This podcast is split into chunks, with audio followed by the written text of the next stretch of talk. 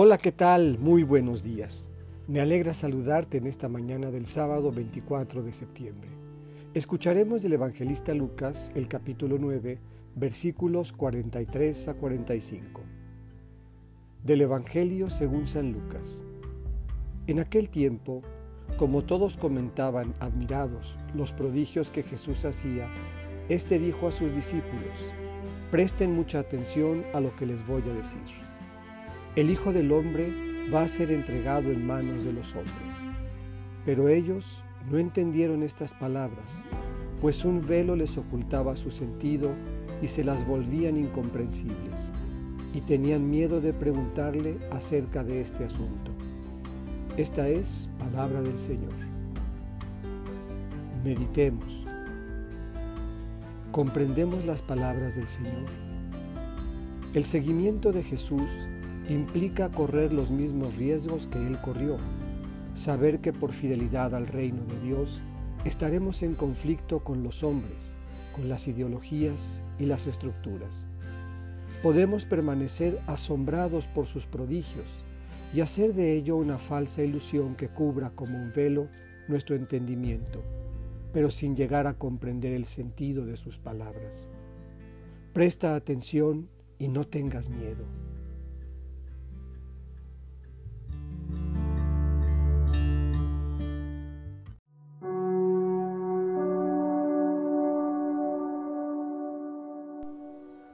Hola, ¿qué tal? Muy buenos días.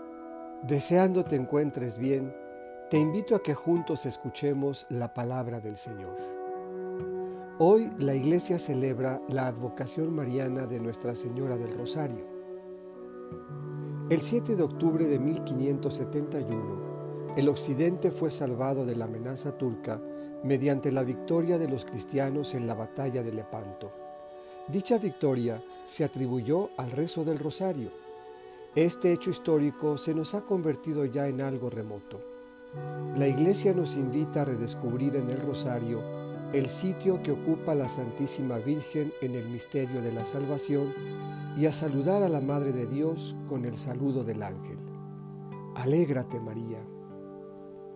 Escucharemos hoy un texto más del evangelista Lucas, en el capítulo 11, los versículos 15 a 26.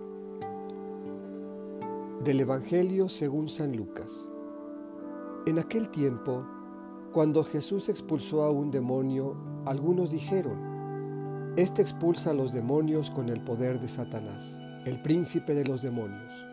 Otros, para ponerlo a prueba, le pedían una señal milagrosa. Pero Jesús, que conocía sus malas intenciones, les dijo, todo reino dividido por luchas internas va a la ruina y se derrumba casa por casa. Si Satanás también está dividido contra sí mismo, ¿cómo mantendrá su reino? Ustedes dicen que yo arrojo a los demonios con el poder de Satanás. Entonces, ¿con el poder de quién los arrojan los hijos de ustedes? Por eso, ellos mismos serán sus jueces. Pero si yo arrojo a los demonios con el poder de Dios, eso significa que ha llegado a ustedes el reino de Dios. Cuando un hombre fuerte y bien armado guarda su palacio, sus bienes están seguros, pero si otro más fuerte lo asalta y lo vence, entonces le quitará las armas en que confiaba y después dispone de sus bienes. El que no está conmigo está contra mí, y el que no recoge conmigo desparrama. Cuando el espíritu inmundo sale de un hombre, anda vagando por lugares áridos en busca de reposo, y al no hallarlo, dice, volveré a mi casa de donde salí, y al llegar la encuentra barrida y arreglada. Entonces va por otros siete espíritus peores que él, y vienen a instalarse allí, y así la situación final de aquel hombre resulta peor que la de antes. Esta es palabra del Señor. Meditemos. Reinos divididos. Lucas nos presenta tres imágenes que reflejan la condición de la interioridad humana. Los conflictos internos, el exceso de confianza en las propias fuerzas y la falta de constancia para mantenernos firmes en los logros alcanzados.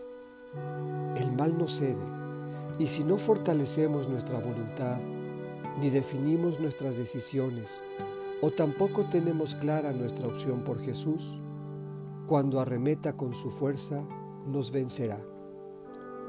El que no está conmigo está contra mí, y el que no recoge conmigo desparrama.